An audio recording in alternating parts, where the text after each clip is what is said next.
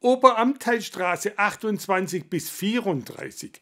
An der inzwischen wohl bekanntesten Adresse Reutlingens stehen die ältesten Häuser der Stadt, zugleich einer der ältesten Fachwerkhäuserzeilen in Süddeutschland. Am Dienstagabend beschäftigt vor allem das Haus Nummer 28 den Gemeinderat. Dieses soll für 2,55 Millionen Euro saniert werden. Über die Sanierung der Häuser 30 und 32 und den Neubau des Hauses 34 hatte der Gemeinderat bereits im vergangenen Jahr einen Baubeschluss gefasst. Zugleich erhält das Heimatmuseum die inhaltliche Betreuung der musealen Gesamtkonzeption. Die historische Häuserzeile in der Oberamteistraße. Haus Nummer 34, das sogenannte Steinerne Haus, wurde bereits vor 50 Jahren abgerissen. Heute erinnert daran nur noch der historische Gewölbekeller, der erhalten bleiben soll. Durch den Abriss sind die anderen Häuser in Schieflage geraten. Die Häuser Nummer 32 und 30 sind schiefer als der schiefe Turm zu Pisa. Doch das war nicht das einzige Problem. Überall im Haus finden sich solche Stellen. Balken sind heruntergekracht, wurden behelfsmäßig abgestützt und über die Jahrhunderte wurde vieles wenig fachmännisch ausgebessert.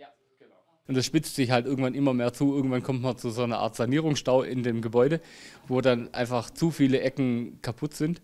Und, ist, und dann ist es das Dach, dann ist es der Keller, die Tragfunktion, dann hat zwischendrin kaputte Balken, dann kaputte Holzbeläge. Und das summiert sich dann einfach so hinauf und das spitzt sich immer weiter zu. Bauteile versagen, andere werden überlastet und versagen dadurch ebenfalls. Und es kommt zum Dominoeffekt. In diesem Zustand befindet sich das Gebäude jetzt. Wäre es nicht so alt und denkmalgeschützt, bliebe nur noch der Abriss. Doch durch die vielseitige Baugeschichte bietet es interessante Einblicke in längst vergangene Zeiten. Und das macht es erhaltenswert.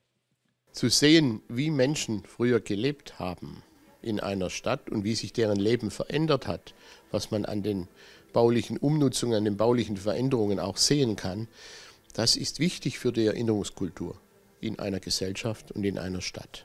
Und das darf man nicht wegwerfen. Deshalb steckt die Stadt Reutlingen schon jetzt viel Aufwand in die Erhaltung.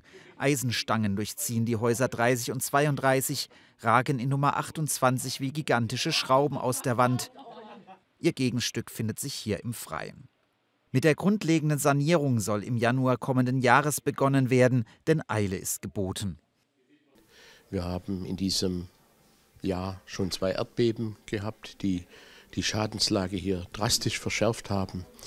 Ich kann nicht sagen, ob die Gebäude ein drittes Erdbeben überleben würden. Deshalb ist es Viertel nach zwölf für dieses Projekt.